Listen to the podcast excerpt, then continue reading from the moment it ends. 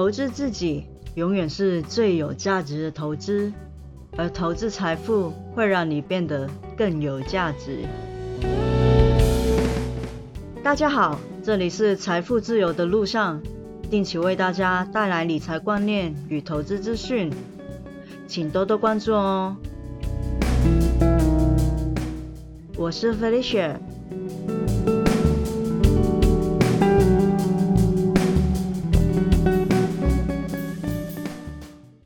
价其实大多都是按年往上升的趋势，也就是说，东西变得越来越贵，你的钱越来越不值钱。宽松的货币政策不是单纯的印钱，但通货膨胀也是难以避免的。资产的增值才会让你的未来生活过得更轻松一点。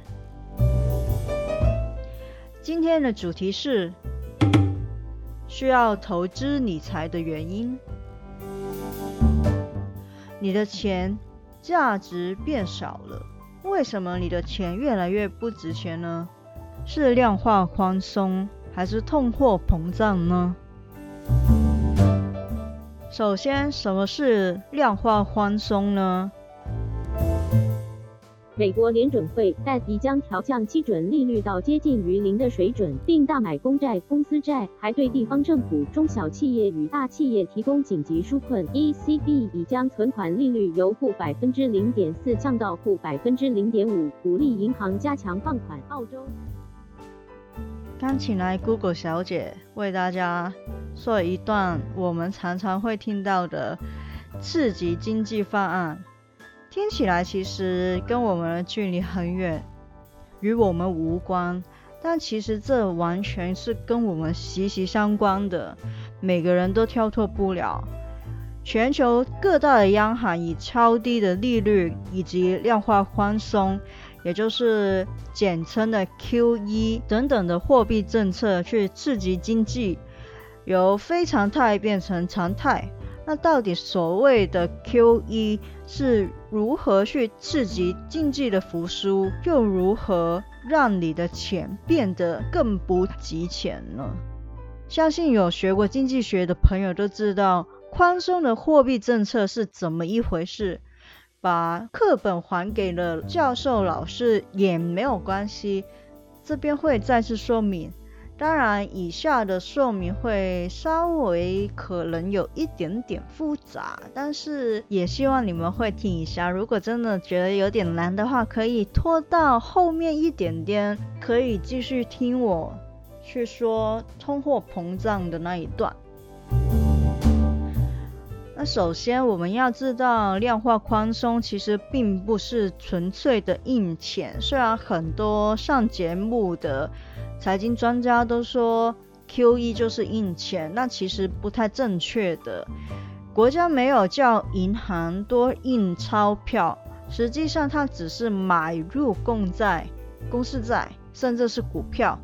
而且这种所谓的买入，很多时候都不是真正拿钱来买的，它只是一种呃所谓的凭据保证。那央行的资产规模的增加，甚至可以是接近几何级数的速度去拉升的。央行的资产的膨胀，是因为他们持有很多可以收回来的可售债，事实上并不是真的钱多了很多。QE 不是单纯的所谓印钱，不过为什么会有印钱这个说法呢？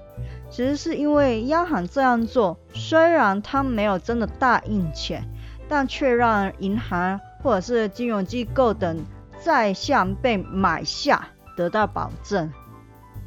注意这个买下，就像我刚刚说的，它很多时候都不是真正用钱去买的。反正银行或者是金融机构得到了这种的保证，或者是。让银行在央行开设的结算户口里面的资金增加，也是所谓的增加成员银行的储备基金，为银行的体系注入新的流动性，让他们可以继续的放贷给企业过民，让在外流通的资金变多，间接的产生印钱的效果。由于可以提供更多的信贷的资金，增加支出以及就业，有助于舒缓市场的资金压力。那得到了资金的企业，除了可以继续维持公司的营运，可以发薪水给员工，那多出来的钱也可以存进银行或者是再投资。虽然说 QE 配合的低利率的政策，就好像是缺乏有因让人存款。但是在经济环境不明朗的情况下，人们储蓄的意欲是会增加的，因为会害怕更坏的情况发生，所以会更倾向先存钱以备不时之需。那如果人们得到这笔钱，真的是把它再存进银行的话，就会有存款的增加，让借贷的资金也增加，人们手头上的资金增加，驱使他们进一步的消费，变成一个循环。这一招可以算得上是空手套白狼的妙招啊！但是这个妙招也有坏处，就是当市面上的钱变多了。就很可能会引起通货膨胀的问题，尤其是资产的价格通膨，最终就会导致贫者越贫，富者越富，贫富悬殊现象。市面上的资金未必可以流进实体的企业或者是一般的市民，最终可能会更多的流向股票、债券。房屋等等的资产市场，因此货币政策的确可以帮助到部分的企业的同时，可能会有一些一般的民众会难以得到实质的帮助，因为资产通常都会掌握在富人的手中，一般民众有感的是实体经济的部分，此消彼长的情况下，就会把贫富之间的差距越拉越开。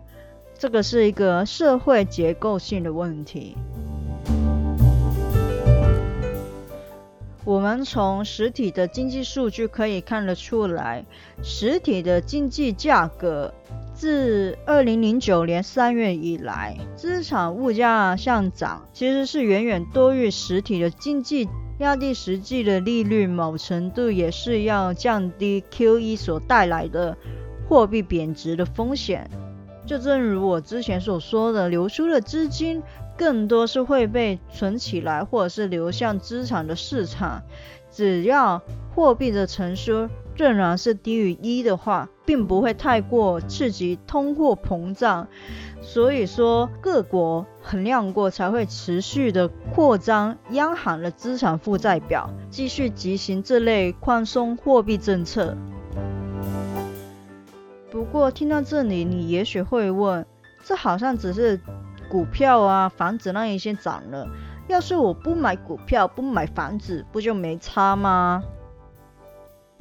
其实房价也是跟民生相关，不过就算撇除了，还是有差的。虽然 QE 实际上多出来的钱比他所说的小很多很多，但是还是会有资金溢出的。单看生活物价指数来说，还是会因为超低利率和 QE 而通货膨胀，不过是缓缓的涨。所以说，实体经济的价格虽然是有涨，但是涨得不太明显，而这个涨幅是健康的。不过终究还是有涨价嘛，依然是会侵蚀到我们手中的钱的价值。那什么是通货膨胀呢？我们手中握有的财富并不多，为了让我们的钱不会变得不值钱，至少要做到保本的效果。像是美国有一把通货膨胀压在两趴左右，那假设每年两趴的通货膨胀，也就是说你的货币的购买力每年缩水两趴。至少我们要做到把我们的钱增值两趴，才能抵抗通货膨胀。或许你会说，其实两趴很少啊，一百块才两块，但是两块两块的累积起来也是很可观的数字，而且别忘了还有福利的效应。今年的两趴，明年是超过两趴的，因为明年的两趴是以今年的总体的数字来算的。其实台湾的物价，甚至是世界各地的物价，大多数都是按年往上升的趋势。台湾的通货膨胀其实算是蛮健康的，通常要经济好才会通货膨胀。但是政府也要有压制通货膨胀的程度，让人们生活不会那么受到影响。毕竟相对的通货紧缩，也就是简称的通缩，是意味着经济差，人们不愿意去消费，货币的流通数量减少，物价降低，继而抑制投资与生产，导致失业率升高与经济的衰退。所以适量的通货膨胀是比通缩来的好的，但是恶性的通货膨胀就不要得了。恶性的通货膨胀在一些很极度动荡的国家非常容易发生，比如说新巴威就曾经因为政治的动荡导致严重的恶性通货膨胀。二零零一年的时候，一百块的新巴威币可以兑换一美金。十年不到，二零零九年十的三十一次方的新新巴威币才可以换到一美金。曾经还发过一百兆的面额纸钞，一百兆的信报未币却只能买到半条面包，价值一百兆的半条面包，是不是很难想象？那到底通货膨胀对你有什么影响呢？如果你都是持有一堆的现金，或者是只把钱放在银行做定存，或者是货存里头，得到的利息小于通货膨胀率的话，你就是通货膨胀的受灾户。现金没有任何的利息的回报，定存和活存它的回报基本上都低于物价上升的速度。就无法抵抗通货膨胀。简言之，你持有的现金和存款越多，你受到通货膨胀的负面影响就越大。因为你存的这些钱，随着年月的过去，购买力越来越低。本以为存到一千万好退休，结果等三十年、四十年之后，真正退休时，才会发现这一千万的购买力。可能已经缩水了一半，连退休的生活都可能成为问题。而如果你手上有资产，比如说是房屋、股票、黄金等等，在通货膨胀下就比较能够保持价值，甚至是资产的增值。更甚的是，如果以债务购入资产，也可以抵抗通货膨胀。因为借款当下的钱比未来要还的钱更有价值，但也只是购买资产时才会有用，不然就只是单纯的债务。这边也不鼓励大家贸然的借贷，本人是连投资股票也只会买现股，而绝对不融资融券的。这是为什么富人大多是持有资产的原因，因为资产才可以让他们的钱变得更值钱。通货膨胀理论上也会在你的薪水上反映，但是大多数都是理论上，而实际上你的薪水未必会随着通货膨胀而进行逃生。薪水没有上调，但是钱又变得越来越不值钱了。就需要学会投资理财。理财的最初开始就是开源节流，存钱也是重要的一环。